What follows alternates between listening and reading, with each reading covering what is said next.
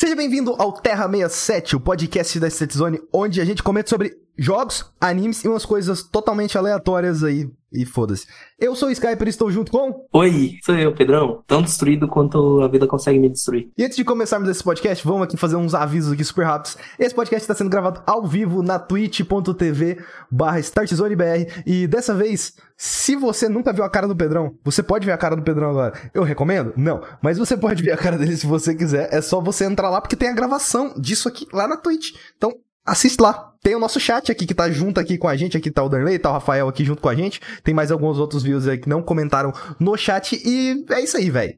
O Pedrão tá mais destruído que os ministros da, da Justiça, ministros da Justiça, ministros da Saúde. O Pedrão tá muito arrebentado, véio. Se eu fosse você, eu ia lá na Twitch agora ver a cara do Pedrão. Além disso, temos nosso canal do YouTube, que é só pesquisar Start Zone no YouTube, que aparece lá. A gente posta alguns vídeos lá. Recentemente a gente postou um vídeo de Prince of Persia, né? Que a gente fala do aquele Prince of Persia cancelado lá que teve, que saiu gameplay do nada, oito anos depois. Muito da hora ficou aquele vídeo. Além disso, tem nosso grupo do Telegram e do Discord, que se você quiser trocar ideia com a gente, tá tudo aí na descrição do post. E gravamos um no Limite do Mundo com um dos maiores jornalistas de jogos desse país aqui, ó. E quem fala que eu tô errado, tá errado que é o Heitor de Paula, membro fundador do overloader.com.br. Então, foi uma boa entrevista. Foi muito boa. A entrevista ficou muito boa. Então, bora lá. Vamos começar essa bagunça aqui? Eu ia falar bagaça, mas eu pensei, não. Bagaça não combina. Tem que ser bagunça mesmo. Pedrão, eu vou deixar você começar porque eu quero saber de Midnight Gospel.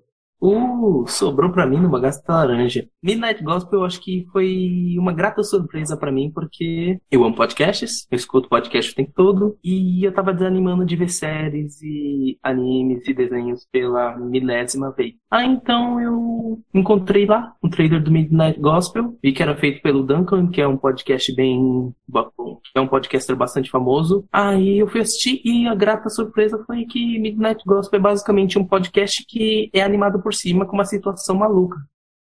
Como o primeiro episódio, quase que eu falei tipo, como o primeiro episódio que Duncan ele viaja para uma realidade paralela onde o mundo está acabando por causa de um apocalipse zumbi e ele entrevista o presidente conversando sobre drogas, se existem drogas boas ou ruins, se valeria a pena legalizar drogas ou não. Sempre vale. Sempre vale. Legalização de drogas é, é um bagulho que sempre vale. O primeiro episódio é bastante bizarro, mas eu confesso que eu adorei. Eu rachei o bico nas situações que eles estavam falando de uma coisa super séria. Aí o presidente parava por um momento e atirava com o sniper em três zumbis e opa, então, sobre o que a gente tá falando mesmo? E é interessante dessa série porque todas as entrevistas foram gravadas há muito tempo atrás o Duncan só chamou as pessoas que ele entrevistou de volta só para inserir o, algumas falas no meio da animação. Mas ela, ela realmente é feita em cima de um podcast mesmo? É feita em cima de um podcast já gravado. Caralho, que doido, velho. Mano, isso é, tipo, é o, é o segundo nível daqueles podcasts animados, tá ligado? Então, é literalmente, é um desenho que tá rolando toda uma história maluca. No segundo episódio, tipo, o, o personagem lá que que o Duncan interpreta, que é o Clancy, ele tá num planeta onde tem mini palhacinhos que matam espécies de animais e transformam ele em carne moída, em sorvete, em tudo. E o, o personagem principal, ele tá preso, enfincado por dois chifres de um animal que ele tá entrevistando. E tá rolando uma coisa maluca, eles estão sendo é, amarrotados, estão sendo transformados em carne moída, eles estão sendo transportados por tubos e tá lá uma entrevista de boas falando sobre a aceitação da morte, falando sobre livros, falando sobre processos do luto. O que tá aparecendo na tela necessariamente tem a ver com o que tá rolando no episódio do podcast? É aí que tá. O que tá rolando na tela é uma dica da mensagem principal que o desenho quer passar. Todos os episódios você vai ver mundos acabando. O que é interessante. Então, você vai, né, de início parece que o desenho nunca encaixa de verdade com a entrevista. Então você vai ver pessoas falando sobre magia. Acho que o terceiro episódio é o que mais encaixa, que é um peixe pianista que fala sobre magia. Faz todo sentido biológico. Então, mas tem episódios que não encaixa. Uma guerreira medieval falando sobre perdão e você vê ela numa jornada para se vingar do namorado dela que morreu você vai vendo que ao longo do tempo, todos os episódios, apesar de serem temas diferentes, magia, perdão, aceitação da morte, uma conversa, vamos dizer assim, imersiva com a própria morte, todos eles rondam esse tema de morte, de aceitação, essas coisas. E o último episódio é o ápice disso. Tanto que o último episódio, em vez de ter 20 minutos, como os outros, ele tem 40 minutos porque ele é o podcast na íntegra. E é transcendental. Você chegou aí atrás do podcast depois pra escutar? Não, ainda não. Eu, eu quero ir atrás porque o último episódio desse, desse Midnight Gospel me fez querer mudar um pouco a minha perspectiva e como eu entrevisto as pessoas no limite do mundo. Agora que você falou isso, eu vou ter que escutar, vou ser obrigado a escutar. Então, aí mudou bastante a, o meu minha percepção. E a série tem muitas perspectivas e mostra, caramba, entrevista de podcast pode ir muito além de só perguntar sobre o trabalho da pessoa, que é o que eu já estava querendo fazer com No Limite do Mundo e perceber que dá para ir mais fundo disso me fez, uou, wow, eu vou realmente tentar fazer algo mais e transformar essas entrevistas em, em algo mais. Não tentar fazer todos os episódios serem transcendentais, mas, uau, eu quero realmente ter mais trocações de de conversas diferentes, de opiniões e de energia. Então, ela mudou um pouco minha perspectiva em relação tanto a podcasts quanto conversas íntimas com pessoas.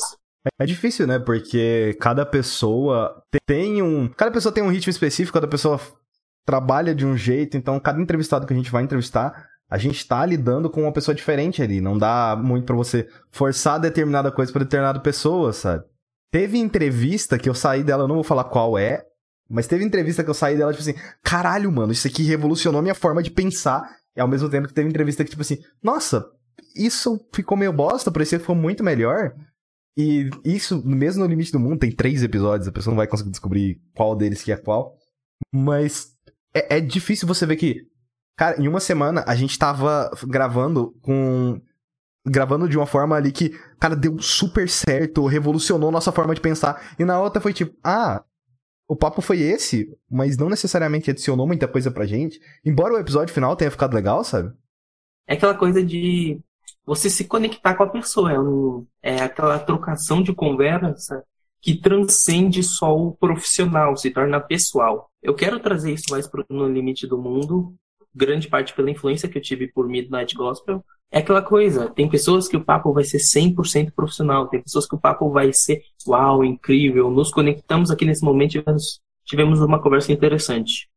E eu tenho certeza que o nosso próximo episódio, que, spoiler, vai ser gravado nesse dia que tá rolando a live. Vai ser gravado na sexta-feira anterior à postagem desse episódio.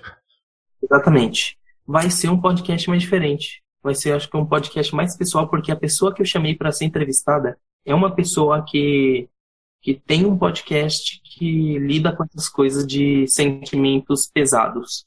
E Midnight Gospel é bom, tá? Assistam. Não é pra, eu, eu vou falar o argumento que todo mundo usou para Death Stranding, mas não é para todo mundo. Realmente não é.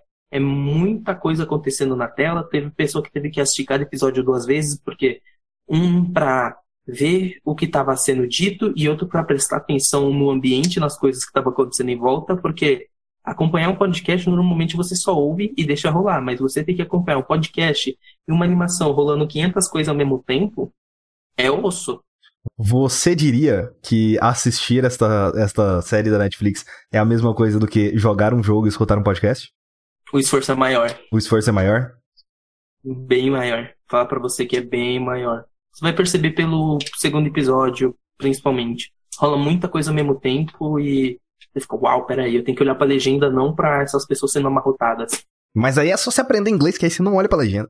Então, exatamente. E eu já tinha uma compreensão boa de inglês, por isso que eu não tive problemas. Eu normalmente olhava pra animação e já entendia o que estava sendo dito, mas para quem ainda está se acostumando e só vendo legendado e não tem um conhecimento do inglês, vai ter muitos problemas. A qualidade sonora, assim, da, da entrevista é boa?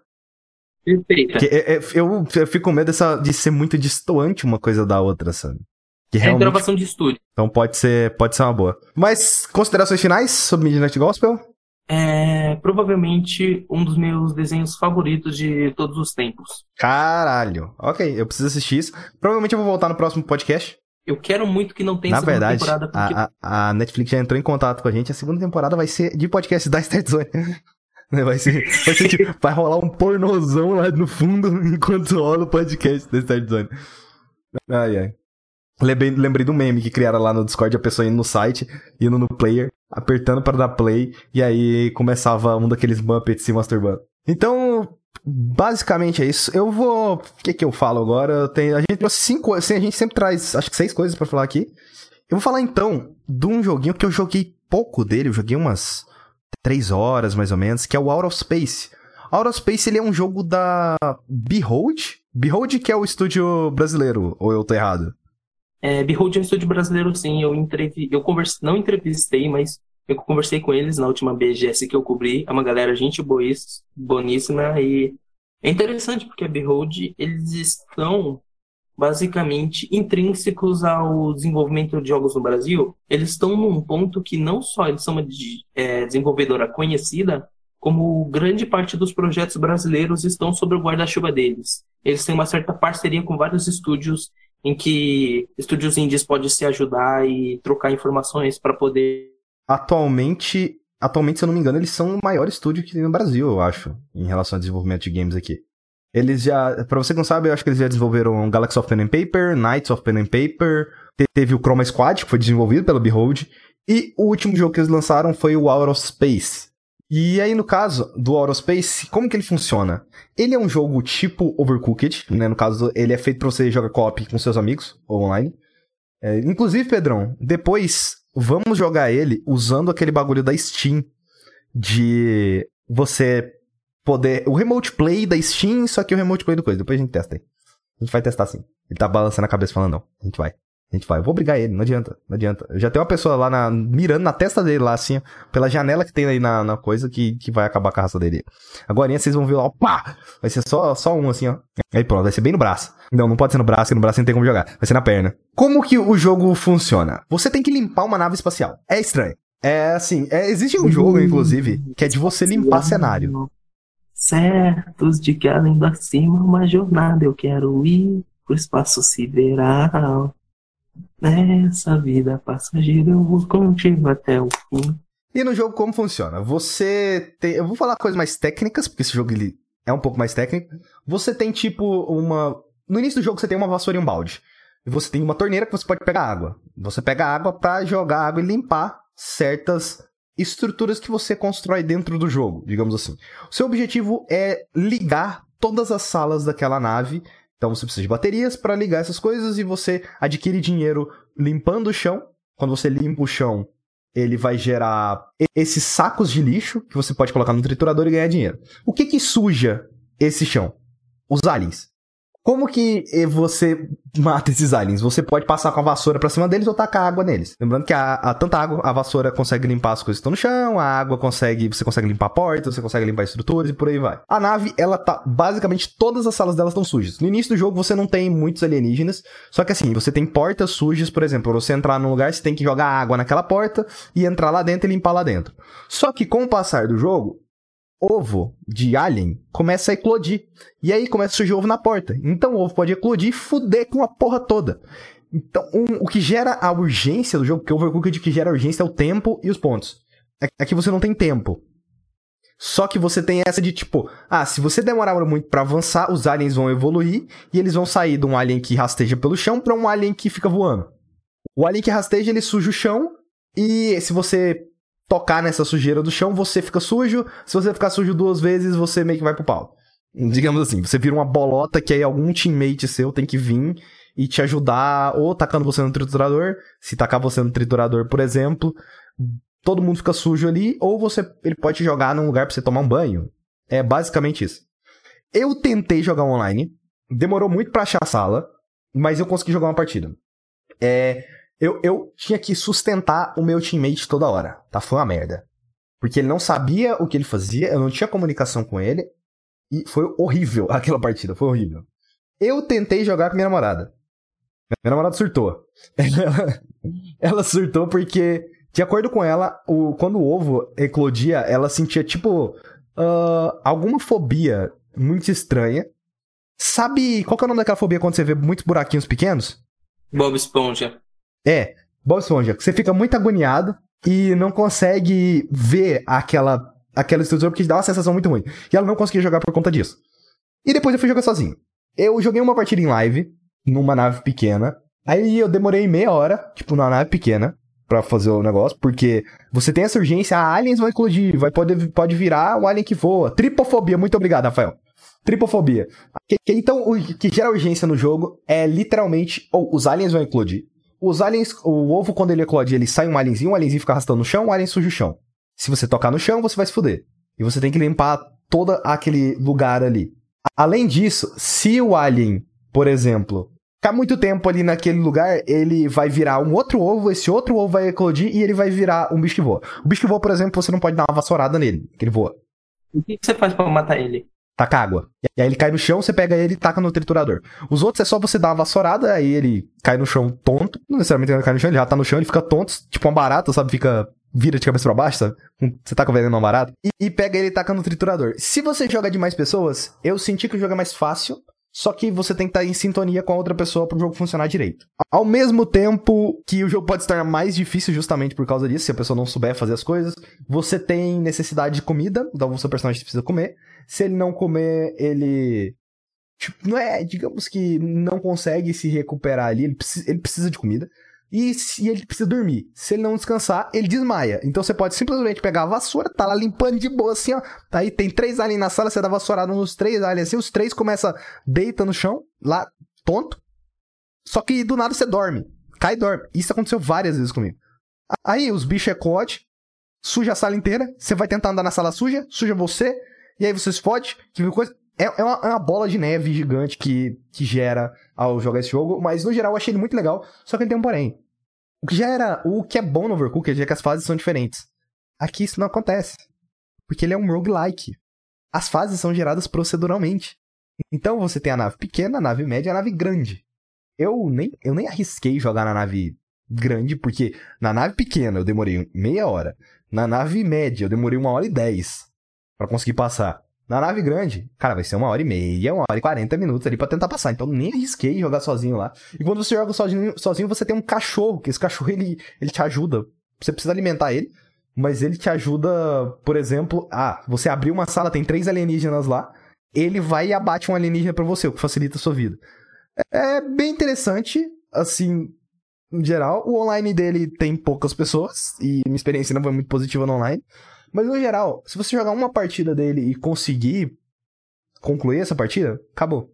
É aquilo ali. Aquilo é o jogo, sabe?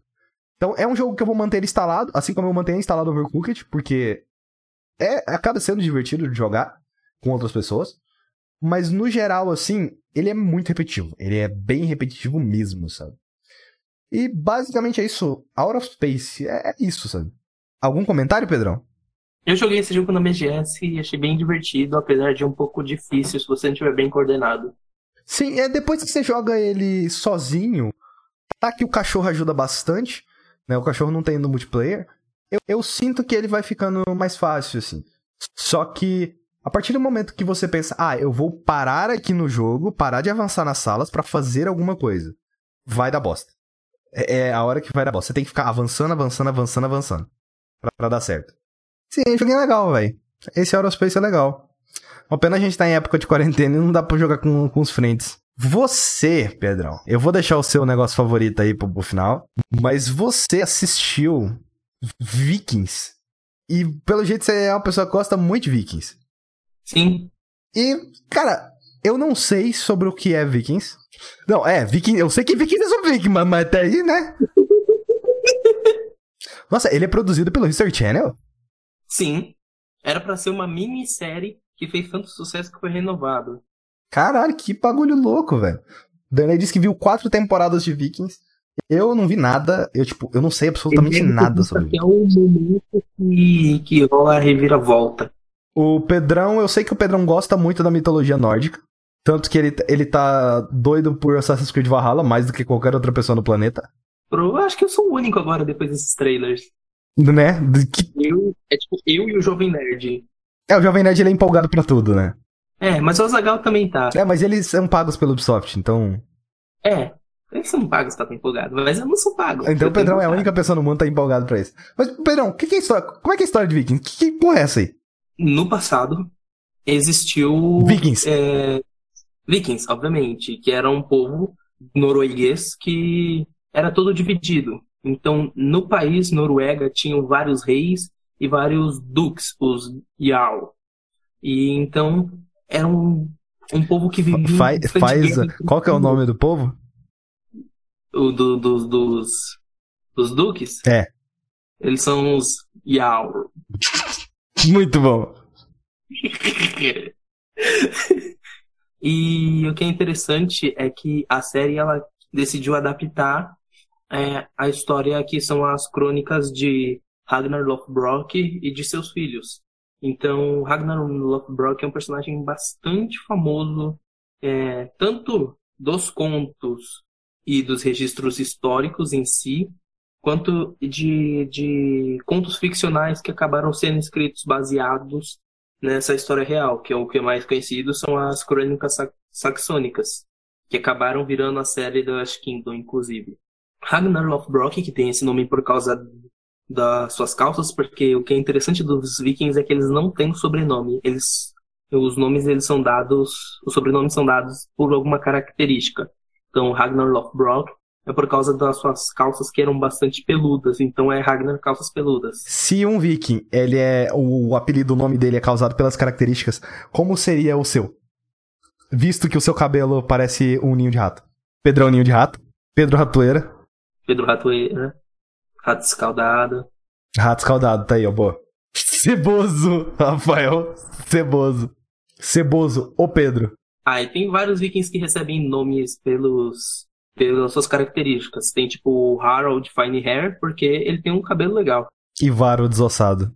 E, isso, o Ivar o Desossado. Desossado é um nome muito bom. É, o Danny disse que é um ótimo nome. É um ótimo nome. Tem também o Bjorn Ironside, porque ele em batalha, ele nunca morre, ele quase nunca é ferido. Então o pai dele dá esse título para ele que ele é protegido pelos deuses, então ele é feito de ferro, ele é intocado. A história da, da série ela acompanha muito o Ragnar e a família dele, principalmente o Ragnar e a jornada dele de um simples fazendeiro que tem um sonho de explorar terras novas. Então ele parte junto com o melhor amigo dele, o irmão e mais alguns colegas para descobrir terras novas e eles acabam descobrindo, por exemplo, a Inglaterra. E daí então eles se tornam saqueadores, eles saqueiam vários reinos pera, pera, da Inglaterra. O, cara descobriu, a, a, o cara simplesmente chegou lá, descobriu a Inglaterra e falou, vou saquear a porra toda? Então, ele chegou no, na série, que no, na história original da vida real, ele descobriu primeiro, ele chegou primeiro em Paris, mas na série eles retratam Paris depois. O que que acontece? Ele chega em Nortúmbria, que é uma, um estado, se eu não me engano, de, da Inglaterra, na época era um reino, lá era um reino especificamente bem habitado por padres. Então ele chega num lugar que é como se fosse um monastério cheio de monges e eles saqueiam todos os tesouros lá, cruzes de ouro, correntes, todas essas coisas que a gente sabe que na época o, o papado tinha muito de, de pedras preciosas. Ainda tem. Oh, é, aquele bagulho do papa cagar no vaso de ouro é real mesmo? Deve ser, acho. Se, se eu fosse papa, eu cagava num vaso de ouro. Eu também. Já pensou? Manchar o amarelinho de marrom? Enfim. Desnecessário total, né? Quando eles atacam lá, eles atacam, matam um monte de gente. E o Ragnar traz. E cada um traz um presente consigo. Alguns trazem escravos, outros trazem bens materiais, coroa, essas coisas. E o Ragnar traz consigo um monge cristão, que, que é o. Que coisa boa que tinha no mundo. Tinha que ser logo um monge. Então, cristão, esse... não podia ser um monge budista? Aí o Ragnar, ele, como ele foi um herói tão grande para o povo dele, é, certas coisas não são precisas, como a data de morte dele, porque alguns feitos dele foram aumentados. Então, é, na série a gente vê alguns dos feitos que foram confirmados, é, que foram feitos por ele, e outros feitos que na série dão crédito a ele, que na verdade foram os filhos de Ragnar que fizeram no, no na nossa história. Então, a série tem um embasamento histórico, mas eles adaptam bastante. Eles preferem, vamos dizer assim, endeusar a imagem de Ragnar, mesmo que alguma coisa talvez não tenha sido feita por ele no mundo real. Quais são as suas dúvidas em relação a essa série? É, na época que tava rolando Game of Thrones, eu via muita gente falando: olha, é, pessoal, Game of Thrones acabou uma merda, mas Vikings tá bom pra caralho. Exato. E Vikings realmente é bom pra caralho. Porque eu não entendo muito de Vikings, eu não sei. É o quê? Eles. Eles. É barco? Eles o quê? Eles barco, andam de barco, eles saqueiam as coisas, eles têm um capacete com chip que na verdade nem é deles, né? Coisa, só não sei por que que pegou neles essa estigma do capacete. Mas, que, por o quê? Eu não sei necessariamente se a série é boa, se a série é ruim, eu não sei muita coisa sobre a série em si. Ela tem a pegada um pouco Game of Thrones de início, mas ela vai mudando e se metamorfoseando com o tempo. Então, a série tem muito daquilo de conquista de reinos, intrigas políticas, é, negociações políticas. Então, ela tem muito disso do Ragnar e outros vikings também negociando com ingleses ou negociando com outros reinos noruegueses para tentar, às vezes, tomar o, as terras de alguém. Então, na série você vai ver bastante traições, você vai ver muitas guerras, você vai ver muitas guerras idiotas por motivos imbecis, porque no passado qualquer coisa, qualquer merda virava guerra. Assim, é muito melhor que hoje em dia, né? Hoje em dia, já, já era pra ter, já era pro brasileiro ter levantado as armas e partir pra cima do presidente, mas né? É, ouvi a música do Gabriel Pensador e. Ah! Hoje eu acordei feliz. Não, não, pera, essa é a parte, essa parte tá errada. Não sei, foda-se. Charlie Brown Jr. queria matar o presidente. Hoje eu acordei para matar o presidente. Assim, foi a primeira música que eu escutei hoje logo depois de acordar. Porque tinha me mandado o negócio do, do, do, do, do, ministro da saúde saindo lá, o segundo. Aí, ó, o Danley disse que o chifre vem das óperas. Eles eram retratados com esses chapéus de chifre, os vikings. É, isso é real, por causa que os chifres, ele, os chifres, os vikings, ele, os povos noruegueses em si, ou como eles eram chamados, Northmen, os homens do norte, eles eram tratados como inimigos é, declarados do cristianismo. Então, é, eles tinham os deuses deles, que eles nunca desistiam dos deuses deles, e eles o tempo todo massacravam e matavam povos cristãos. De... Quais são os deuses dos vikings?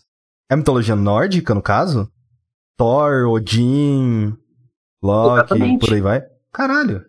Loki não é muito adorado. Ele, se eu não me engano, ele é considerado quase que. Ele um, é o Saci. Um, um, o Loki é o Saci, cara. Não, assim, não totalmente. A, o, não, o Loki ele é o Saci daquela, daquela mitologia lá. A gente não leva muito a mitologia brasileira a sério, mas assim, o Loki ele é mesmo coisa de Saci. É o cara que gosta de pregar peça na galera, sabe? É o bobão da corte que tá ali. Ele que tenta foder com todo mundo. O Saci é a mesma coisa, sabe? E nessa questão, é, o, a série aborda muito bem, porque a, a série acha um meio termo entre dizer que todos os deuses, tanto os deuses nórdicos como o deus cristão, quanto Buda, quanto qualquer outro deus, ele existe, mas que eles dependem de seu povo. Então. American Gods aí, ó. Crossover. A briga entre os cristãos e o povo do norte é muito maior do que somente por terras muitas pessoas, muitos vikings, eles levam como se fosse é, a gente está carregando as nossas costas os fardos dos deuses. Se a gente perder e o nosso povo for exterminado, os nossos deuses vão ser exterminados pelo Deus cristão. Entendi, tem uma motivação religiosa forte em cima disso, né? Sim. E ao mesmo tempo você vê aquela coisa da podridão. É, tanto vikings quanto é, o povo inglês, povo cristão, quanto povo que acreditava na mitologia nórdica, eles alguns líderes usam a mitologia a seu favor, obviamente. Então, o rei tem um rei cristão que é muito icônico na série, que ele usa o contexto do cristianismo para fazer o que ele quiser. Ah, mulheres não podem pintar é, aquelas escrituras, mulheres não podem aprender a pintar, por exemplo. Mas ele está com uma amante. O que, que ele vai fazer? É, o sonho dela é aprender a pintar. Então, ele vai pegar, influenciar o, os líderes religiosos a darem permissão para ela. E os líderes religiosos que arrumem uma desculpa para uma mulher poder pintar. Ah, essa é uma pergunta, já falando do, dos deuses em si. Os deuses existem atualmente naquele mundo? São mostrados? Eles aparecem fisicamente naquele mundo? Sim. Tanto Jesus Cristo quanto, quanto Odin. Caralho, é sério? Uhum. Caralho, preciso ver essa porra, velho. Eu quero, eu quero, ver, Jesus, eu quero ver Jesus Cristo e Odin sair na porrada. Não rola isso. É uma coisa muito subjetiva. Eles não interferem nas pessoas. É uma coisa mais sutil, então, digamos assim. Mas eles aparecem fisicamente como personagem, né? Ele aparece fisicamente como personagem os dois. Mas é de uma forma muito subjetiva, às vezes. Então aparece às vezes uma silhueta de Jesus, aparece Jesus às vezes utiliza ao, é, algum elemento da natureza para mandar mensagem para alguém, ao mesmo tempo com Odin. Odin Ar, só terra, água, fogo, Avatar, a lenda de, de, de Vikings. Odin só muda a, a posição dele de não interferir e não conversar com humanos em um momento que rola uma parada muito importante que muda o turning point da série. Muda tudo.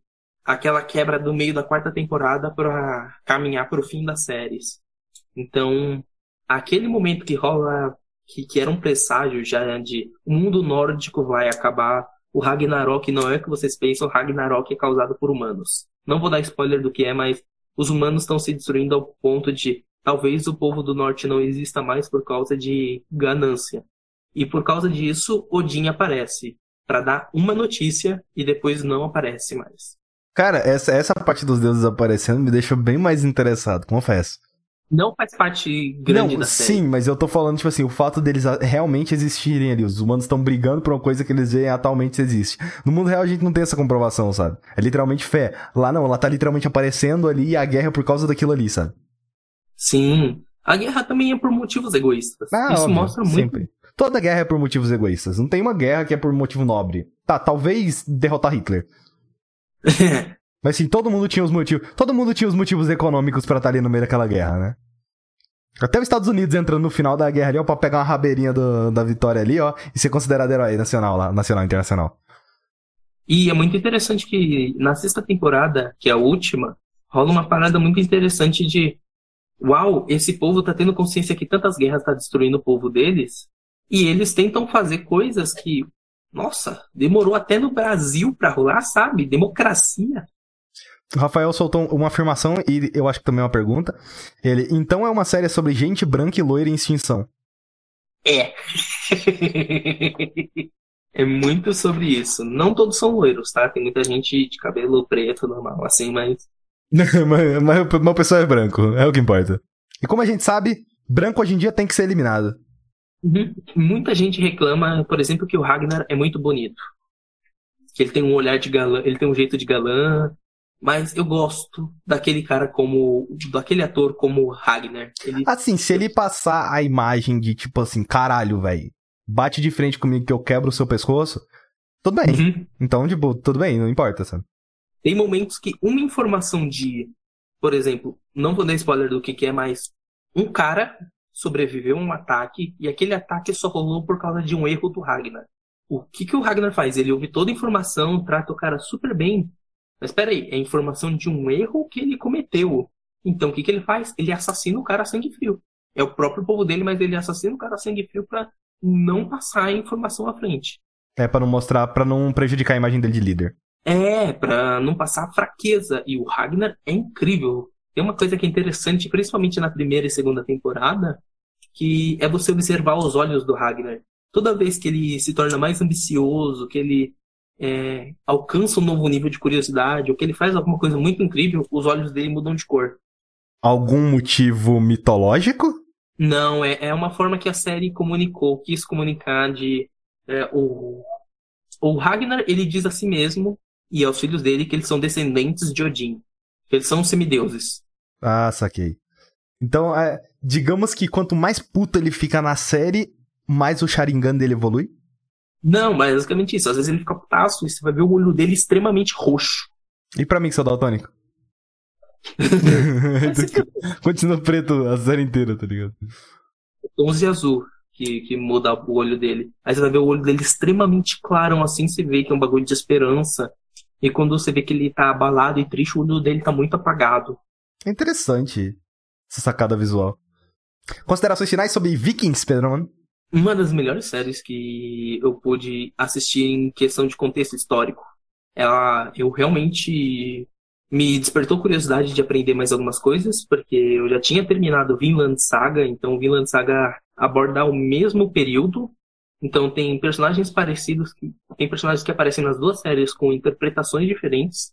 Ragnar em Vinland Saga é um qualquer um, enquanto Ragnar na série é o protagonista. Então você vê essas duas interpretações da história é muito legal e saber que é um período tão rico e tão interessantes, sabe? A gente tem diversas obras abordando isso. Então, Vikings me despertou curiosidade depois de, de vir a segunda parte de, de Vikings no final do ano para acabar a série de vez. Eu vou querer muito ver as outras obras que abordam esse mesmo período, porque é um período muito rico e interessante. E agora vocês entendem a empolgação do Pedrão com Assassin's Creed Valhalla e o porquê ele vai se decepcionar pra caralho quando o jogo sair. E ele já tem noção disso.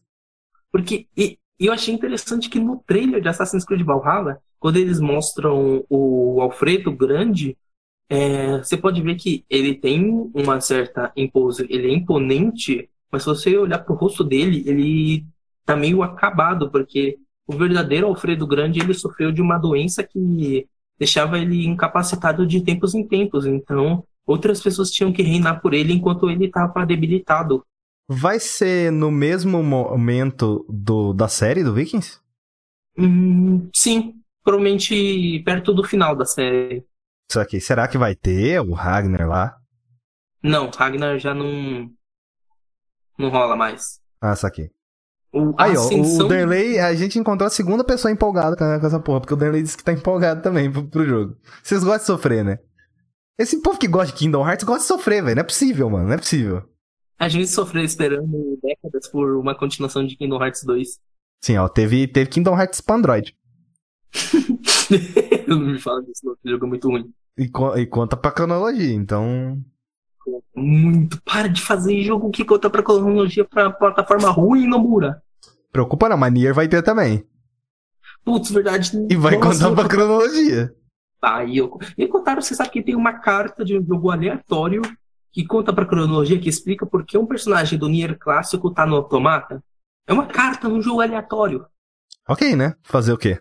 É, se, vocês decidiram investir nessas franquias muito doidas, sabe? Assim, eu, eu invisto em Assassin's Creed, então tô errado. Não que eu esteja empolgado pra esse último aí, mas assim, eu estou empolgado no nível que eu sei que vai ser um Assassin's Creed. Vai ser um jogo legalzinho. Sobre agora? Você se empolgou, né?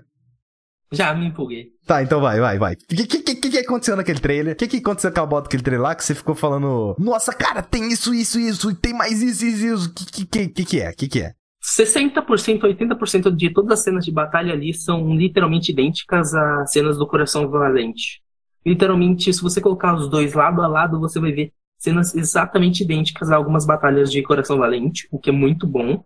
Eu acho interessante que, primeiro, o contexto histórico que eles estão abordando naquele momento é, pode ser dois momentos. Ou quando é, Alfredo Grande ele já perdeu o seu irmão e está indo numa busca de unificar a Inglaterra. Ele não é mais só rei de Wessex e Mercia, mas sim rei dos reis, rei de toda a Inglaterra.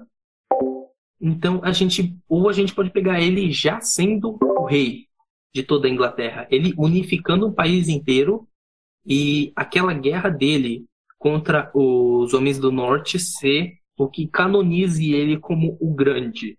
É interessante a gente pegar o contexto histórico que o jogo está abordando, porque a gente já sabe na história do nosso mundo real que os vikings perderam. O Feromaster disse que Assassin's Creed Valhalla é coração valente cuspido escarrado. Sim, é totalmente cuspido escarrado. É totalmente cuspido escarrado. E, por exemplo, um momento que é bem interessante do trailer, que é com dois momentos na real. Um momento do primeiro trailer e outro do trailer gameplay. No primeiro trailer, quando o, a imagem do encapuzado, o Odin aparece e o cara fala: Odin está com a gente. Isso é algo muito da época. Isso primeiro já fala que continua naquela coisa de Assassin's Creed Origins e do Odyssey de os deuses fazerem parte real daquele mundo. Isso é algo cultural muito grande dos vikings. Porque os vikings eles tinham muito aquela coisa de eles não investem em nada, eles não vão numa expedição eles não vão numa guerra se os deuses não estão com eles. Se eles estão perdendo uma guerra e, eles veem algum sinal de que Odin está olhando naquela guerra, eles vão lutar até o fim mais fervorosos. Então, você vê naquele momento que ele vê o Odin lá e grita: Odin está com a gente, é porque aquela batalha vai virar e eles vão ganhar. É que nem o, com os cristãos, quando os homens nórdicos invadiram o reino de Frânquia, que hoje em dia é conhecido como França, né? Quando eles invadiram Frânquia, a princesa pegou um, o elefante, que é algo que tinha acabado de ser canonizado como um artefato católico, e colocou lá como um gesto de coragem, no meio da guerra, no meio de diversos homens nórdicos, e gritou que, que Cristo estava com eles e que eles estavam lutando por Deus, sabe? Aquele negócio que ativa o modo Berserk e faz os caras lutar. Eu sinto que no jogo isso vai ser um big deal. Que não vai ser somente, ok, eu vi a imagem de Odin aqui no meio da batalha, acabou ele tá com a gente. Não. Talvez seja ou uma habilidade ou alguma coisa de tipo, que pode virar batalhas. Você pode estar tá perdendo alguma batalha, alguma guerra, e apare... ou talvez seja aleatório, não sei, mas um deus aparecer ali, é, dá um boost para você de força, ou dá um boost para os seus exércitos de level, de habilidade temporária, porque isso realmente foi algo muito importante para a cultura deles e creio que vai ser importante para o jogo. Eu tenho é, muitas ressalvas, principalmente por ser um Assassin's Creed. Assassin's Creed. E tem Assassin's Creed muito bons, e tem Assassin's Creed que, que, os caras cagam hard, assim, ó. Nossa! Mas tem Assassin's Creed bem horrível. Infelizmente, a Ubisoft fez uma fez, tipo, o plano de marketing da Ubisoft fez o jogo com uma merda. Tipo, todo mundo tava esperando uma puta gameplay de uns 15 minutos, 20 minutos, igual foi a do, do jogo lá do Samurai, Ghost of Tsushima. Tipo, nada. O que é muito triste, por sinal. Delay, a melhor coisa, a melhor coisa é saber que vai rodar 30 FPS na próxima geração. Eu já tinha falado disso. É, vai aumentar a resolução, não vai aumentar FPS. FPS nunca foi. Eles não se importam com FPS. Quem se importa com FPS é jogo multiplayer. É, FPS, tipo, nunca foi ponta de venda pra, pra console, sabe? Você pode ver que, tipo, eles focam no 4K em Ray Tracing. É, e é basicamente isso, sabe? Eles não. Sim, no geral, cara, vai ser assim, pode, vai ser um bom Assassin's Creed. O Origins foi, o Odyssey foi, então provavelmente esse vai ser. Não, não, eu acho eu, eu vou estar tá errando muito hard. Eu, eu tô colocando, tipo, minha credibilidade na mesa agora e falar que ele vai ser o melhor Assassin's Creed dessa trilogia. Eu não joguei o Odyssey, não sei se a história do Odyssey é bom. Eu gosto dos personagens do Origins, mas a história do Origins eu não acho ela marcante, eu não acho que ela cumpre o propósito dela de ser Origins. Eles não abordam muito da mi... tá no pano de fundo a mitologia egípcia, mas não é tão abordada. Eu queria saber mais. É, eu sinto que a, o que aconteceu no, no Origins, que para mim foi o principal problema ali, é que, tipo, ou. Oh, no Odyssey eu acho que eles já consertaram isso. Tipo, os deuses e toda aquela mitologia em volta é muito importante. E no Origins eles, ou, oh, mas ainda é Assassin's Creed, a gente não pode pirar total. Então segura. Segura. Isso, para mim, é o que prejudica o Assassin's Creed Origins, sabe?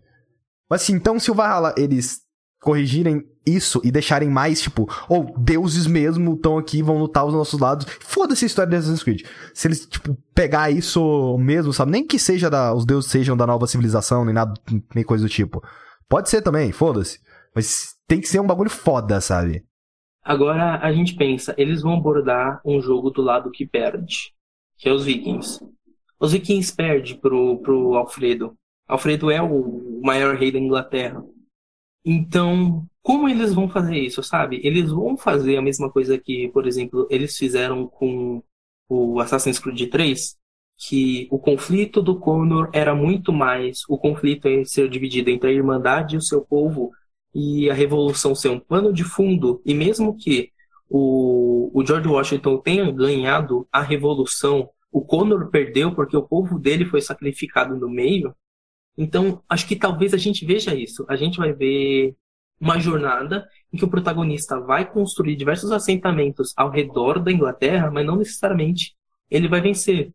A gente vai ver uma jornada focada em alguma outra coisa a mais, além de só criar assentamentos, criar conexões com o seu povo, guerrear, dominar a Inglaterra. A gente vai ver alguma coisa a mais, provavelmente vai ser aquela hora que a gente vai ver as histórias dos antigos e que vai ligar com Assassin's Creed real, core, vai ter algum artefato, alguma coisa, porque se eles focarem só numa guerra perdida, não vai ter sentido chegar até o Mas, final do jogo. assim, então... quando foi que. Eu acho que são poucos os assassinos que ganharam. Ezio ganhou.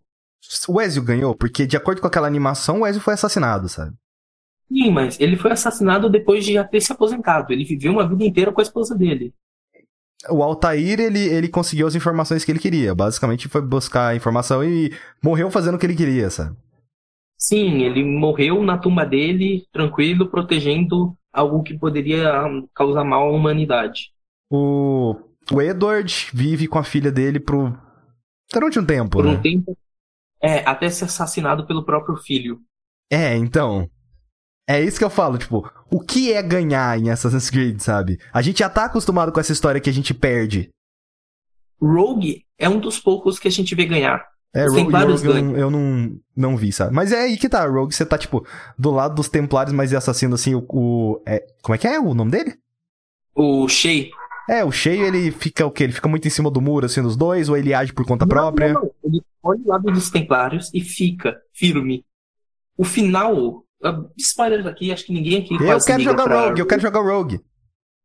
Cara, o final de Rogue termina no começo de Unity. Ah, eu acho que disso eu sei, que... Ah, eu acho que eu tô ligado qual é o spoiler que você, que você tá falando. Eu acho que disso eu já sabia, já. Que é, é o Shea que mata aquele personagem lá do Unity, digamos assim, né? Eu acho muito legal esse, esse bagulho de tá, tá tudo interligado, assim, tipo, interligado mesmo. 3, 4, Rogue. É, é muito, é muito legal. Com Unity. Unity é ruim. É, o Unity é uma merda. É uma péssima conclusão. É. Assim, Valhalla pode ser muito bom, Valhalla pode ser muito ruim, ou Valhalla pode ser apenas mais um Assassin's Creed que vai ser divertido jogar e talvez a história seja meio merda. Tipo que é o Origins. A história do Origins é ruim. Eu acho ativamente a história do Origins ruim, porque ela não é memorável. É tipo, é um jogo mediano com trechos muito bons. Sim. É, os personagens também são muito bons. Tipo, a relação do Bayek com a esposa dele é, tipo, muito foda. Mas, basicamente é isso. Conclusões finais sobre Assassin's Creed Valhalla, sendo que a gente não jogou, mas a gente tá falando aqui porque a gente tá meio que empolgado pra essa porra. Se ele lançar esse ano, ele vai ter chances de ser o meu gote se for bom. Assim, isso vale pra qualquer jogo. Ghost of Tsushima, se lançar esse ano e for bom, vai ser meu gote. The Last of Us 2, se lançar esse ano e for bom, vai ser meu gote. O jogo do Batman, se lançar esse ano e for bom, vai ser meu gote. Cyberpunk, se lançar esse ano e for muito bom, vai ser verdade. É, basicamente é isso. Então vamos passar pro próximo assunto aqui. É, primeiro de tudo, eu gostaria de reclamar aqui da Netflix. Por quê? Porque você tá assistindo um episódio, aí aparece lá pra você pular pro próximo episódio. Aí desgraça pula abertura. Porra, vai se fuder. Vai se fuder, cara. Não, não quero que pula abertura. Eu quero que, que tivesse uma opção: pular para o próximo epi- o início do próximo episódio. Ou pular a abertura. Por que caralhos eu vou querer pular a abertura de Beastars? Ah, Beastars, ok. A abertura de Beastars é maravilhosa, velho. É maravilhosa. Cara, é uma das melhores aberturas de anime que eu já vi. Puta que me pariu, cara. Aquilo é muito bom. Nossa, aquilo é muito bom. Às vezes eu tô, tipo assim, aleatoriamente, de boas, assim, e eu, hum, deu uma vontade de ver a abertura de Beastars. Aí eu vou ver a abertura de Beastars, porque é, é, é linda. É linda aquela É abertura. tipo Jojo, né? Jojo dá uma vontade às vezes de ver essa abertura de novo. Então, o Jojo, eu não quis nem tomar spoiler das aberturas da parte 3 em diante. Só pra Eu você ter noção. do tanto- eu, eu não quis. Eu não quis. Eu falei, não, não vou olhar. Tem versões alternativas. Inclusive, acho que a segunda abertura tem uma versão alternativa. A, a do Stardust tem, né? É, do Stardust tem. Mas eu gosto da versão que não aparece o stand do Dio. Aham. Tipo, eles são basicamente a mesma coisa, mas eu gosto daquela versão. O Darnley disse que todas elas têm versão alternativa. Fico muito puto da vida por causa dessa, dessa porra do negócio da Netflix, então eu só queria pular pro próximo episódio, que eu tava ansioso pra saber o que acontecia em Beastars. E aí o botão pulava, pulava a abertura também, eu tinha que voltar e dar aquela confusão, e é isso aí. E antes de começar falando de Beastars especificamente, ou dá pra transformar isso aqui num hentai muito fácil, velho. Muito fácil. Muito fácil, cara. Cara, é tipo, tá perfeito pra transformar isso num hentai, sabe? Eu boto, tipo, uma pitadinha de, de, de porn mais 18 ali, vira um hentai. A animação de Beastars, ela é animação 3D pra anime, o que é, é estranho de início, mas é bonito pra caralho. Eu assisto muito anime 3D. É, o, o aquele The Prince, The Dragon Prince, ele também ele é 3D, né? Netflix. Assim, eu fico pensando, esse anime é muito bonito, por sinal. Cara, é muito bonito. A animação é um pouco travada em alguns momentos, mas no geral é tipo, a- é bonito pra caralho. Vamos lá, Beastars, ele basicamente é um mundo de furries. É um mundo onde aquele cara que ganhou lá o, o melhor player. Como é que é? Profissional, o melhor jogador profissional que foi vestido de furry lá, ele ia adorar pra caralho. Tipo, você tem, você tem Sonic animais. Fox. Isso, Sonic Fox. É, você tem animais antropomorfizados e aí, tipo, é um Zootopia mais 18. Tipo, o negócio começa com um, um aluno lá, o aluno ele chama Tem. Eu não gosto nem de citar essa palavra Tem, porque aí o povo lembra daquele aplicativo da caixa, aí o povo já fica puto da vida, sabe? Ele é uma alpaca e do nada ele é morto por um membro do clube de teatro. Do nada, do nada. Ele estava lá de boa, chega um cara. Alpacas, né? Assim, você comeria uma alpaca, Pedro? Se a carne fosse boa, eu comeria uma, alpaca. Olha lá, ó. Sabemos quem, quem vai trazer o novo coronavírus. Depois que esse passar. É um mundo bem Zootopia mesmo, sabe? Você tem aquele bagulho de. Ah.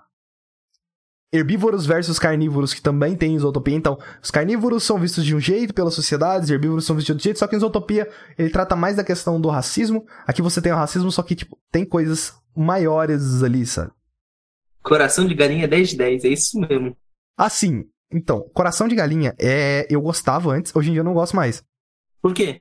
Você imaginou que 20 mil galinhas morreram pra. pra Não, pra eu olho pra ter- aquilo lá e penso, caralho, 20 galinhas é, morreram pra isso aqui e nem é tão bom assim. Então eu não. Falando merda. Querido, tudo da galinha aproveitada. Só que aí a gente percebe, uau, eu que trabalho num açougue, eu vejo quantas caixas eu pego de filé de frango. Caramba, peraí, cada filé de frango, cada filézinho assim inteiro, é meio peito de uma galinha. Você pega 20 toneladas daquilo, que 20 toneladas de galinhas pro saco. É, olha, o Darley tem outro pensamento. As galinhas não morreram pra fazer o coração de galinha. Isso foi o que sobrou das galinhas. Então, mas elas morreram pra fazer todas as outras coisas. Aquilo sobrou. Ela mor elas Ah, não, isso aí eu tô de boa. Tô de boa. Co... Aí, ó, coxa é top, sobrecoxa é mais top ainda. O. que mais? Peito é top pra caralho. Asinha, cara, asinha é tipo o meu favorito, velho. Asinha é bom pra caralho. É, então, tipo, tem, tem várias. É só coração que. Eu acho que eu comi demais, pra falar a real. Assim, tem muita gente aí no mundo que gostaria de morrer pra ser delicioso. E o Darley disse que Beastars é o melhor anime de 2019. Então pronto, não preciso assistir mais nada de 2019. 2019 eu zerei. Vamos fazer os melhores animes de 2019. É Beastars. Pronto, fechou. E é, você tem nesse mundo de Beastars herbívoros versus carnívoros. E o único lugar, digamos que o único lugar que eles se encontram dentro daquela escola é no clube de teatro. E aí você tem desse clube de teatro, você tem o Legoshi. O Legoshi, ele é um lobo cinza. Lobo cinzento? Lobo cinza? Não sei. Inicialmente, ele, ele é. Nossa, cara, esses primeiros episódios são muito bons. Acho que é o primeiro e o segundo. Vai construindo ele de uma forma como se ele fosse a coisa mais ameaçadora do mundo, sabe? Tipo, botando ele escuro ali na- até atrás daquela outra alpaca. É basicamente o que mostra na abertura. Você mostra, mostra ele correndo atrás da coelhinho, mostra ele como se ele fosse um animal do mal mesmo. Até que. Não, ele é. Ele é super de boa, sabe? Ele vai entregar uma carta de amor do Tem, lá da, da alpaca lá que morreu, pra alpaca fêmea, sabe? É, Ela acha que, na verdade, ele vai matar ela, mas não, sabe? E ele fala uma frase muito interessante. É, abre aspas aí, ó. Estou acostumado com pessoas com medo e ódio de mim, então pra ele, tipo, não serve nada. Não, tanto faz, né? E do outro lado, você tem a Haru. A Haru, ela é uma coelhinha anã. Aí ela é demonstrado que ela é meio que excluída na escola porque simplesmente um boy traiu a namorada com ela. E aí depois a namorada começou a falar mal dela do colégio. E aí essa coelhinha, ela pegou a fama de ser uma coelhinha rodada. Aí ninguém quer andar com ela. Tipo, nenhuma das garotas quer andar com a mina que é rodada, que pegou a namorada de alguém, pô, acho que ela, tipo, ah, ela vai pegar a namorada de todo mundo lá e foda-se, sabe? E do nada estavam os dois lá de noite e os instintos carnívoros, digamos assim, instintos de predador do Legoshi ativam e ele pula pra cima dela. E, cara, aquela cena é muito bem feita. Ele pula pra cima dela, os dois rolam assim, e ele fica abraçado nela, assim, com as unhas dele ativadas, sabe? Ao ponto de que ele, ele machuca o braço dela, só que ele consegue se controlar pra não matar ela ali, sabe? E no próximo episódio ele acorda na cama e foda-se. A abertura, cara, essa abertura ela é linda demais. Ela é muito linda. Ela é feita em stop motion. Ela é uma das melhores aberturas de anime que eu já vi. Porque ela, ela é bonita pra caralho, cara. Nossa, tá, tudo, toda a construção que tem no início é demonstrada também na abertura, sabe? O relacionamento dos dois ali. Cara, é muito foda. E como o instinto do Legoshi foi ativado, digamos que foi ativado, ativou uma vez já era. E ele ficou ativado. E aí meio que aquilo começa a perseguir ele, sabe? Aí depois ele, ele se encontra com ela, depois rola uma cena meio constrangedora ali, ó, que é, que é muito estranha. Nesse mundo de Beastars, comer carne é extremamente proibido. Então, tipo, é um mundo onde veganos iam adorar. Porém, assim, tem, tem que vezes comer carne, né? né, né? O Beastars é um título, na verdade. Ele é tipo o All Might daquela porra. Ele é um Hokage, ele é uma figura que as pessoas se inspirarem, sabe? Ele, ele é tipo um presidente. Sabe? Uma, uma figura para as pessoas se inspirarem, ó, tá ok? É uma figura aí pra pessoa se inspirar. Lembrando aí, ó, acorde feliz e mate o presidente. Esse é o nosso lema agora. Deveria botar isso em todos os lugares. Infelizmente a engine é uma merda, tá? Desculpa aí. Esse povo que gosta de engine lenta é horrível. Tá? A engine é aquele negócio que fica lá no final. Eu tô adorando o Pedrão falando tudo que fala. Tem aquela parte do, do, Digamos que aquela parte do sangue, eu acho muito legal, cara. Aquela cena, aquele, todo aquele teatro, velho, é, é, muito foda. Cara, é muito da hora. Aquela peça que ela fica improvisada e, e. Nossa senhora, funciona bem pra caralho. O melhor amigo do Legoshi é um cachorro. Como não amar uma pessoa que, que o melhor amigo é um cachorro? Cara, e o cachorro é muito legal, velho. O cachorro é muito legal. Fora que você tem algumas coisas da, da construção de mundo daquele lugar, tipo, ah, você precisa de autorização para você sair daquela cidade. Existem os dinossauros parece que são considerados deuses ali, sabe, daquele mundo, que é um bagulho muito interessante. Eu queria ver mais disso, aliás. E aí você, é, nesse mundo, conforme, ah, tá tendo muito ataque de coisas, você vai vendo que a atividade dos herbívoros vai sendo limitada. E são coisas mais sutis, assim, que eles vão mostrando, sabe? Ah, é uma fala pequenininha aqui que já mostra o que, que tá acontecendo. Isso eu acho muito interessante. Mano, tem uma galinha, velho, que ela vende os próprios ovos, mano. Ela vende os próprios ovos. Pedrão, se você fosse uma mulher, você venderia um feto seu? Um feto, pera. É, você venderia um feto. Se você fosse uma mulher, você venderia um feto? Um bebê, você venderia? Depende. Um feto, no caso, né? Porque Cara, mano, ela vende os próprios ovos, velho. E ela, tipo, ela consegue uma grana com isso. E ela se cuida pra caralho. Ela tem, tipo, ou estou vendendo um filho meu, é tipo, é um filho nem nascido ainda. Então tá de boa. Ela fica muito feliz porque ela se dá ao máximo. Digamos que, ah, academia, exercícios, tudo. Para os ovos dela sair os ovos mais perfeitos possíveis. É um ovo não fecundado, no caso. Um documentário que mostra uma a maior criadora de porcos, que tem que ter os porcos mais bem avaliados, que ela trata eles com carinho, ela, ela dá nome para cada um deles, ela dá uma vida maravilhosa, e na hora dela, do abate deles ela até chora e pá. E a carne deles é a melhor de todas. Mas ainda assim, é aquele negócio, é um abate humanitário, mas ainda tá matando os bichinhos. Ela trata eles com aquela esperança de eles viverem a vida toda, mas no final eles viram mercadoria e a melhor mercadoria de porco que existe no mundo. Tirando a foto que esse, que esse episódio ele é maravilhoso, a construção do episódio, porque mostra um personagem galinha que foda-se. Ela aparece, tipo, aí e foda-se. Eles só fazem toda uma puta construção para ela, o que é maravilhoso. Na verdade, Pedro, ela tem um certo carinho pelos ovos dela, porque o Legoshi, digamos que toda quarta-feira, ele tá comendo um sanduíche com ovo que veio dela. Ela senta do lado dele na aula. E ela fica vendo aquilo e fica, caralho, velho. Eu, eu, eu, eu dou muito duro pra fazer um ovo tão perfeito assim e ele adora comer. Aí ela fica muito triste um dia que ele não gosta do ovo. Mas eu não vou falar a conclusão da história. Aí a escritora nunca mostra a cara e usa uma máscara dessa galinha. Isso é muito legal. Isso é muito legal. Eu vi lá que tinham postado isso tanto no grupo do Gacha quanto postaram lá na Zone também. O relacionamento entre o Legoshi e a Haru, eles são desenvolvidos é de uma forma bem lenta, que deixa tudo mais crível eu sinto que quando você tem esses filmes, filme de romance, é, série de romance, você tende a focar os dois personagens no romance em si, só que e aí eles viram, tipo, ah, são aqueles dois e a história daqueles dois. Aqui não, aqui você tem a história da Haru, você tem a história do Legoshi, eles são duas pessoas com duas vidas separadas, que a vida deles se cruzam em determinados momentos. Isso é muito legal e torna tudo muito mais crível, porque é assim funciona relacionamentos na vida real. Ninguém vive em prol de de outra pessoa. Tá aqui depois no final lá tá, tá caralho. Mas ninguém vive em prol de outra pessoa assim, sabe? Não é 100% da vida de uma pessoa que é, ou oh, você está conectado com esse casal, agora vocês são uma pessoa só. Tem gente que faz isso. Não é muito saudável, porque você perde essa individualidade. A rivalidade que tem entre o Legoshi e o Rose, Rose, eu acho muito da hora. Cara, tem tanta subtrama aqui, tem tanta coisa que faz o mundo ser complexo, tanta coisa que faz o mundo ser interessante. Eu acho até estranho o Pedrão nunca ter assistido Beastars. É, porque, sei lá, ele que é o, é o animeiro aqui da, da Start Zone. O estilo de animação ele muda em alguns momentos, cara. E toda vez que eu vejo alguma coisa mudando estilo de animação, aquilo é a minha religião. É, cara, nossa, por isso que o Spider-Verse pra mim é o melhor filme já existente da fase do planeta Terra foda-se. Sabe o que você precisa assistir? O quê? 18 e F. É um anime que muda toda hora o estilo de animação e é incrível. Ok. Eu recomendei ele quando eu comecei na Start Zone. Ah, eu lembro disso. Uma coisa que eu achei muito interessante naquela sociedade, o prefeito, ele é um leão. Só que ele é um leão que ele fez várias cirurgias na cara para não parecer ameaçador.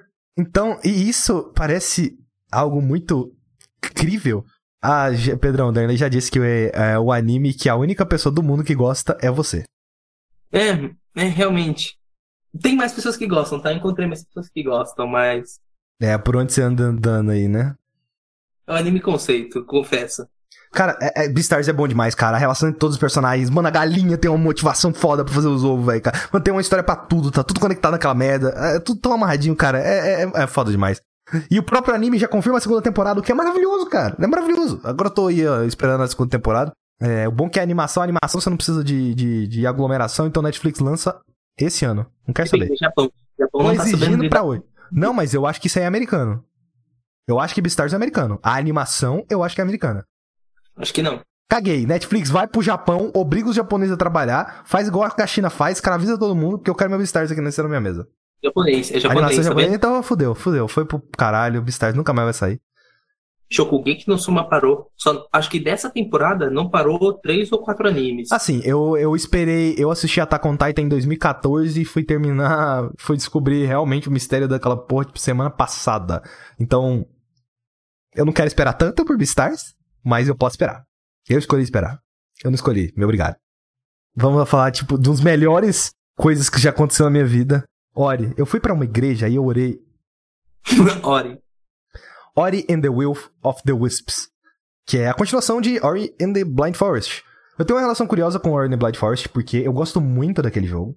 Eu realmente gosto muito daquele jogo. Ele é um dos meus jogos favoritos. Ele é um dos jogos que eu tenho, tipo, nota máxima no, no, no meu currículo game. E só que tem, eu tenho um problema com o Ori. Eu acho que tem uma coisa no Ori que ele abusa demais, que são as fugas. As fugas do jogo eu acho muito ruim. E eu saí daquele jogo, ao invés de eu sair com a impressão mais tranquila, assim, ah, que, é- que parece ser um jogo mais tranquilo, principalmente pelas emoções que ele passa na gente. No, no final do primeiro Ori, eu ti- aquela fuga exigiu tanto ali, ela é tão milimetricamente calculada aquela merda, que aquilo me deixou muito puto da vida e eu saí do jogo com raiva. Que é uma merda. Mas vamos lá. E eu não preciso. Eu não eu vou tentar não dar spoilers do primeiro Ori. Digamos que o, o Ori ele tem um novo amigo agora. Que esse amigo eu não quero falar o que necessariamente esse amigo é. Digamos que o Ori ele tem um outro amigo agora, e eles meio que são separados numa tempestade, e aí o Ori vai parar em outro mundo. Assim, outra ilha. Porque você tinha a ilha lá inicial, ah, deu problema na coisa, aí você tem essa outra ilha. A ilha do Ori já tinha acontecido da luz daquele lugar apagar, que acontece no início, e o Ori seria a última salvação daquilo lá. Ok. Só que não apagou durante muito tempo. Então você tinha ainda. Era mais vivo aquilo lá. Nessa outra ilha, apagou faz muito tempo já. Então você vê mais pessoas estando infectadas, você vê mais coisas assim no geral acontecendo, sabe? É muito legal porque transforma essa, ilha muito mais vivo, porque você tem muito mais personagens do que no primeiro. O primeiro parecia meio morto, por mais que esse seja o objetivo, por mais que seja lindo tudo que acontece ali. Aí você, nesse novo mundo, nessa nova ilha, você tem, tipo, os, os habitantes daquele lugar, você tem os boss, tudo tem personalidade, todo mundo tem vivo, vida. Esse jogo é lindo demais. O cenário, cara, eu tirei uma foto e mandei pro Pedrão. Pedrão, olha isso, é o jogo 2D mais bonito já feito na história da humanidade. Nenhum jogo vai ser muito, muito mais. Nenhum jogo na vida vai ser mais bonito que esse jogo aqui.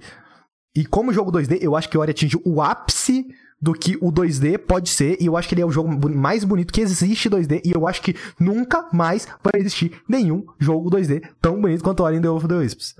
Eu acho, eu não sei, eu queria saber quantas camadas de desenho tem em cada, cada cena, porque parece ser umas 6, 7 camadas, todas elas se movimentam, assim. Cara, é, é lindo demais.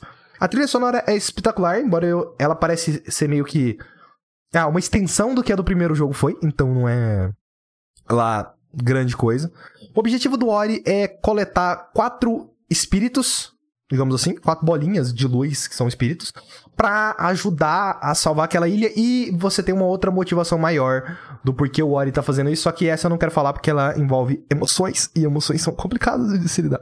E além disso, esse, o primeiro Ori, muitas pessoas reclamaram que ele era muito focado em plataforma, e realmente, Ori ele é um Metroidvania né, Digamos que o primeiro ele era 95% focado em plataforma e você tinha outras coisas. Nesse jogo eles tentaram dar uma variedade maior de gameplay. Então você tem um foco maior em combate. O Ori ele deixa de ter aquela coisinha que ele usa pra tirar, né? Aquela luzinha do lado dele. Embora tenha uma habilidade desse jogo que é aquilo lá. E ele ganha uma espada. E é com essa espada que você. Então você precisa chegar mais perto dos inimigos pra lutar ali. Além disso, você tem, você tem outras coisas que também que você pega. Ah, você pode pegar um martelo, depois você ganha um arco, que esse arco você usa para fazer alguns tipos de habilidade. Você tem tipo uma lança que você atira ela, que também dá bem mais dano. E fora outras habilidades que você tem no jogo, sabe? Que você pode estar equipando. As habilidades você equipa a habilidade que você quiser, tanto a habilidade de movimentação quanto a habilidade de ataque. São né, no X, quadrado, Y, triângulo, e no B, no bola, que você equipa essas três habilidades. Você coloca ali a habilidade que você quiser. Eu normalmente deixava, ah, o ataque mais leve no quadrado, o ataque mais pesado no triângulo, e sei lá, regenerar a vida no bola. Assim, quando eu tava lutando contra alguém, eu deixava desse jeito. Depois você libera algumas partes de movimentação para isso, aí eu colocava a movimentação. Pedrão, você jogou Hollow Knight? Sim, sim, joguei. Hollow Knight, você tem os badges, que você vai pegando moedas, e essas moedas, cada moeda tem uma habilidade, digamos assim. Moedas porque é o jeito mais fácil de falar. E você tem, tipo, espaços. Digamos que você tem as três espaços para equipar esses badges. Então você vai pegar e colocar lá os três que você quiser. Esse jogo tem mais ou menos uns 30, 20 badges, mais ou menos assim. Então você tem que selecionar qual das habilidades você quer upar pra determinada coisa. Eu, por exemplo, gostava de uma coisa que tinha no primeiro, só que no primeiro você comprava habilidade. Aqui já é um pouco diferente. Que é o que? Eu gastava um desses pontos para as coisas que eu pegasse, tipo, o dinheiro que eu pegasse, né? O dinheiro, a moeda espiritual lá, que eu pegasse, ficasse.